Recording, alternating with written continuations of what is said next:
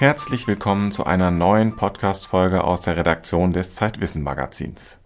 Heute beantworten wir folgende Fragen.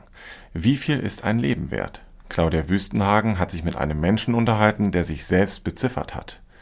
Warum essen wir so selten vegetarisch, obwohl wir doch eigentlich wissen, dass es gesünder und klimafreundlicher ist? Unsere Autorin Magdalena Hamm ist auf interessante Zusammenhänge gestoßen. Und wie gut ist das iPad wirklich? Jens Üdecke konnte das Wundergerät aus dem Hause Apple über längere Zeit ausprobieren und berichtet von seinen Erfahrungen.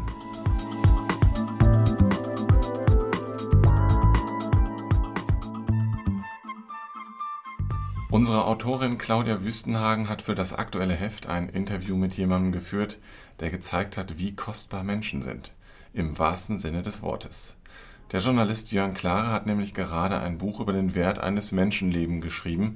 Claudia, was bist denn du, was bin denn ich wert? Mehr als eine Million Euro sind wir wert. Ganz genau hat Jörn Klare das für sich selbst ausgerechnet und er ist auf eine Summe von 1.129.381 Euro und 21 Cent gekommen.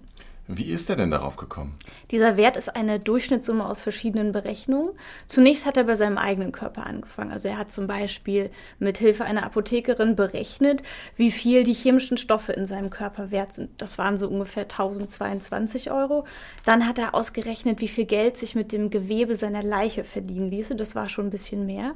Und vor allen Dingen hat er im Laufe seiner Recherche festgestellt, dass es sogar schon Behörden in Deutschland gibt, die mit ausgeklügelten Methoden ganz konkrete Werte für ein Menschenleben berechnen können und auch tatsächlich schon mit solchen Werten kalkulieren.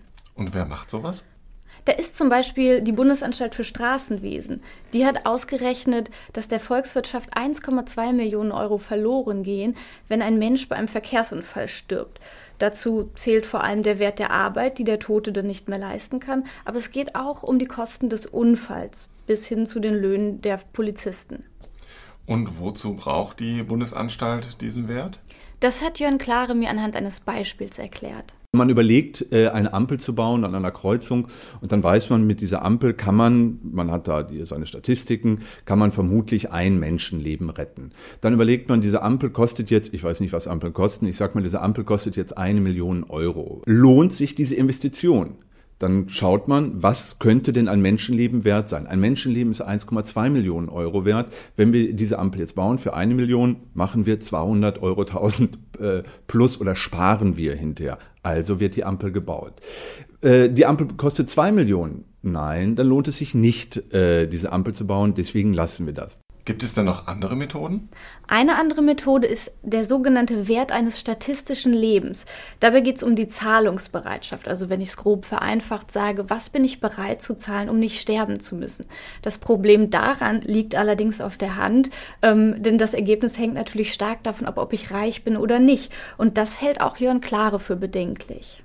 Ein ganz wichtiger Punkt ist natürlich, wenn man Länder miteinander vergleicht, ähm, Zahlungsmöglichkeiten. Ein, ein äh, Bürger eines Entwicklungslandes, der hat nicht so viel, der kann auch nur, wenn er die Frage realistisch beantwortet, viel weniger geben. Und damit ist, wenn man dieser Methode folgt, sein der statistische Wert seines Lebens auch wesentlich geringer. Es gab mal einen Bericht des Weltklimarates, ähm, wo dann in einer Fußnote stand, das ging auch um, um genau um diese Sachen, das Leben äh, eines Bürgers eines westlichen Industriestaates hat den 15-fachen Wert äh, eines Lebens äh, eines, eines Bangladeschis. Also wo plötzlich diese Methoden und, und, man gar nicht mehr hinterfragt und sowas kommt dann raus. Wo man dann auch sagen kann, ja, es ist natürlich, erstmal müssen äh, 14 Bangladeschis sterben, bevor es sich für uns lohnt, da zu investieren. Das ist ja wirklich unglaublich. Ja, das fand der Autor auch. Und er kommt am Ende des Buches auch zu dem Schluss, dass es letztendlich ganz schön bitter ist, wenn man einem Leben überhaupt so eine Zahl zuordnen kann. Denn das bedeutet ja, dass wir verglichen, dass wir ausgetauscht werden können und dass möglicherweise irgendwann auch mal jemand ausrechnet, dass sich eine medizinische Behandlung gar nicht mehr lohnt. Das Buch Was bin ich wert von Jörn Klare ist im Surkamp Verlag erschienen und kostet 14,90 Euro.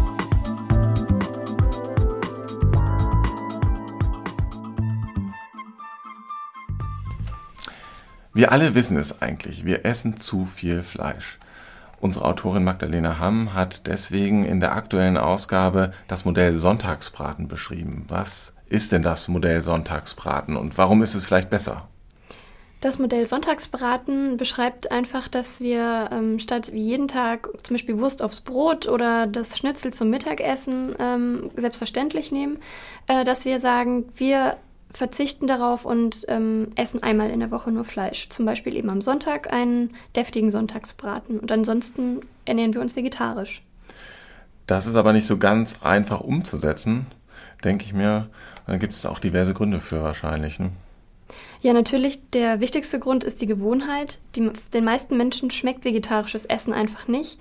Und ähm, wenn man zum Beispiel berufstätig ist und in der Kantine ist, dann ist man ja auch ein bisschen darauf angewiesen, was eben in der Kantine angeboten wird. Und genau hier würde ich ansetzen, warum nicht in den öffentlichen Kantinen quasi per Gesetz nur noch vegetarisches Essen anbieten.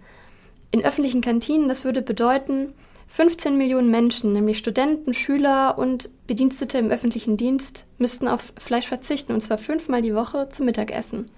Das hört sich ein bisschen drastisch an. Ist das denn auch überhaupt durchzusetzen? Nein, im Grunde ist es natürlich ein Gedankenspiel. Die Kantinenbetreiber sind ja ganz maßgeblich äh, darauf angewiesen, was ihre Besucher gerne essen wollen, weil sonst würden sie auch nichts verkaufen und dann würden die Leute einfach woanders hingehen und dort ihre Currywurst essen. Das Problem ist einfach, dass das vegetarische Essen in Kantinen meistens nicht schmeckt. Und woran liegt das? Ich denke, die Ursachen darin liegen einfach in der Kochausbildung. Den Köchen wird nicht beigebracht, attraktives vegetarisches Essen zu kochen. Sie sind da wenig fantasievoll. Und ähm, wenn man sich den Lehrplan der Kochlehrlinge in Deutschland mal anschaut, dann ist das auch gar kein Wunder, denn nur 14 Stunden da drin sind für Theorie und 20 Stunden für Praxis vorgesehen, um pflanzliche Speisen zuzubereiten, was zum Beispiel auch Beilagen sein könnten. Also vegetarisches Kochen spielt in der Ausbildung so gut wie keine Rolle. Und dann gibt es ja auch noch Länder, die etwas andere Ansätze haben. Zum Beispiel in Belgien wird so etwas praktiziert. Genau, da gibt es den vegetarischen Donnerstag in Gent. Und der Plan ist, dass alle Genter einmal in der Woche auf Fleisch verzichten. Denn man hat ausgerechnet, wenn man einmal in der Woche auf Fleisch verzichten würde, dann würde man damit 170 Kilogramm CO2 im Jahr sparen. Pro Person wahrscheinlich. Pro Person. Äh, das wäre also ein Ansatz. Ein anderer Ansatz ist ja vielleicht noch viel früher anzugreifen, nämlich unseren Kindern das vegetarische Essen schon nahe zu bringen. Ja, also natürlich ist es radikal zu sagen, in allen öffentlichen Kantinen gibt es nur noch vegetarisches Essen, aber in der Schulverpflegung sollte man sich wirklich Gedanken machen, was man den Kindern reicht, denn im Kindesalter kann man Geschmacksvorlieben noch prägen. Und wenn wir da ansetzen und vegetarisches Essen attraktiv anbieten, dann wird es vielleicht für die Kinder irgendwann eine Selbstverständlichkeit sein, dass man eben nur einmal in der Woche Fleisch isst. Ich gebe sehr gerne zu, ich esse gerne Fleisch und ich gebe auch zu, es wird mir sehr schwer fallen, diese Gewohnheit zu ändern. Aber nach dieser Analyse von dir muss ich schon sagen, bin ich nachdenklich geworden und ich werde es jetzt mal probieren.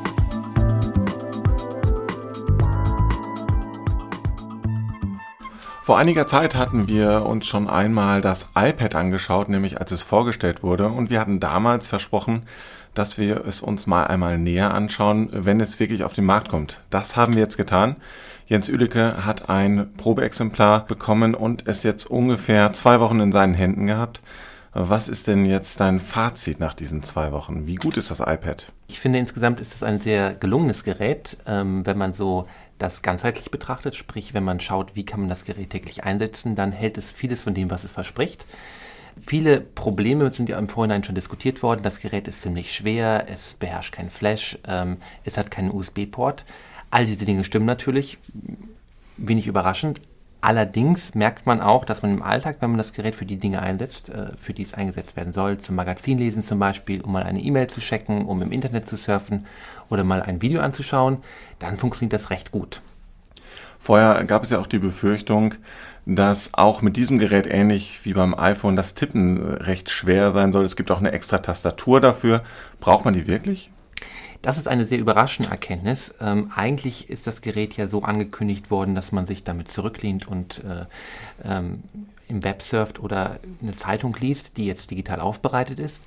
Wenn man dann mal versucht, einen Text zu schreiben, dann ist man relativ überrascht, wie gut das geht, weil die Tastatur auf dem 10 Zoll Screen ähm, relativ gut funktioniert. Ähm, das ist eine Touchscreen-Tastatur, das heißt, man hat kein Feedback, man spürt keine Taste.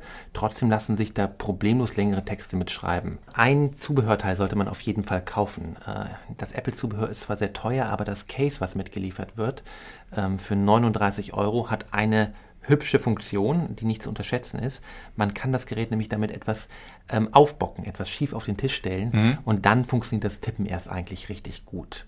Ähm, das ist ein, ein Zubehörteil, das auf jeden Fall eigentlich äh, schon in der Packung dabei sein sollte, aber da war Apple leider ein bisschen zu geizig. Und was wir damals auch noch nicht testen konnten, war etwas, das auch groß angekündigt war fürs iPad, nämlich dass es mit diesem Gerät eine ganz neue Form von Journalismus vielleicht geben könnte, dass man Magazine ganz neu auf diesem Gerät wird lesen können. Ist das tatsächlich eingetroffen? Gibt es gute Beispiele dafür? Ja, vor allem die amerikanischen Magazine sind da ganz weit voraus, wenn man sich anschaut, was zum Beispiel Wired gemacht hat. Das Wired-Magazin ist auch die meistverkaufte App im iTunes App Store für das iPad gewesen in den ersten Wochen, nachdem sie rausgekommen ist. Das ist schon eine sehr schöne Sache. Also man sieht, die haben einmal die Printausgabe da reingestellt, die aktuelle Ausgabe, und man hat sehr viele interaktive Elemente. Ähm, man hat Animationen, ähm, wo man jetzt eine Infografik hat, wo man einzelne Teile ein- und ausblenden kann, wo man Abläufe durch Bewegung sichtbar macht. Man hat auch Filmausschnitte in Artikeln, die über diese Filme handeln. Man hat zum Beispiel einen Text, in dem geht es über neue Entwicklungen in der Technomusik, wo man verschiedene Beats einblenden kann. Ähm, das macht schon sehr viel Spaß.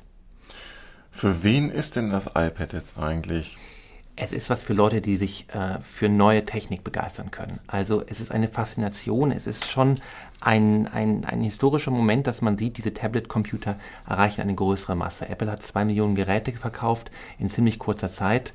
Ähm, und das ist schon ein Markt, der über den hinausgeht, die einige 10.000 Exemplare, die in den zehn Jahren davor verkauft wurden, seitdem wir über Tablet-PC sprechen. Im Prinzip ist es ein Gerät für jeden, der nebenbei einen Computer braucht. Also eine klassische Situation, ich möchte am Wochenende mal schnell nachschauen, ähm, wo zum Beispiel die Adresse der Party ist, äh, zu der ich gleich gehen möchte. Da gehe ich normalerweise an mein Notebook, klappe das auf, warte zwei Minuten, setze mich an meinen Schreibtisch, ähm, rufe Google Maps auf und suche danach unglaublich unpraktisch, muss auch noch in mein Arbeitszimmer gehen manchmal. Das ist eher so ein Gerät, das nimmt man dann zur Hand, wie ein Buch oder wie, eine, äh, wie, eine, wie einen Stadtplan und tippt das ein, guckt nach und gut ist und legt es wieder zur Seite. Das ist so ein, ein Gerät im Prinzip, was so zwischen Buch und Computer liegt, zwischen ähm, Notebook und, und Stadtplan an der Stelle. Und äh, was man so hört, ist es wohl auch so, dass man es einfach liegen lassen kann, weil die Batterie unendlich lange hält. Na, einfach liegen lassen würde ich es nicht, weil es schon ziemlich teuer ist. ähm, wir fangen bei 500 Euro an in Deutschland und das teuerste Gerät kostet 900 Euro. Ich meine jetzt in deiner Wohnung. Äh, in meiner Wohnung kann ich es liegen lassen. Da bin ich beruhigt. Ähm, das Gerät hält bei extremer Benutzung, wenn man es wirklich äh, sehr regelmäßig zum Lesen und zum, zum E-Mail-Schreiben, auch mit Push-E-Mail benutzt, schon ähm, zwei Tage problemlos. Ähm, die angegebenen Werte von einer Akkulaufzeit von etwa 10 Stunden sind tatsächlich zu erreichen, auch mit UMTS-Funktion, wenn sie eingestellt ist. Also ich höre doch da fast so zwischen den Sätzen heraus, dass dir das Gerät einigermaßen gut gefällt, kann man sagen. Ist schon eine Empfehlung, das Ding sich mal einmal anzuschauen zumindest und vielleicht auch zu kaufen, oder? Na, ich würde jedem empfehlen, dass er zumindest mal in den Laden reingeht und das erstmal ausprobiert, ob das was für ihn ist. Ähm, wir haben einen enormen Hype im Moment um dieses Gerät und äh, du hast es ja auch gesehen, da standen elendlange Schlangen hier vor dem Gravis Store, der bei uns hier gegenüber vom Zeitgebäude liegt. Mhm. Ähm, das ist wahrscheinlich ein bisschen übertrieben. Ähm, wer sich dafür begeistern kann, wer fasziniert ist von dem, was da passiert, wer gerne sehen möchte, was es an neuen Medien gibt, wie das Wall Street Journal oder der Spiegel, ähm, mit neuen digitalen äh, Editionen auf den Markt kommen, der kann sich in dem Apple Store sich das anschauen und vielleicht auch zugreifen.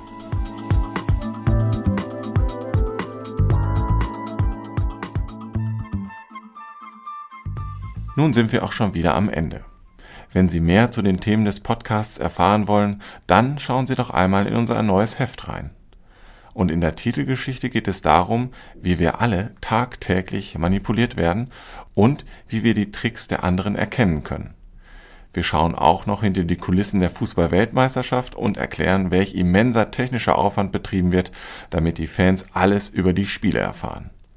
Und in etwa vier Wochen gibt es dann eine neue Podcast-Folge aus der Zeitwissen-Redaktion.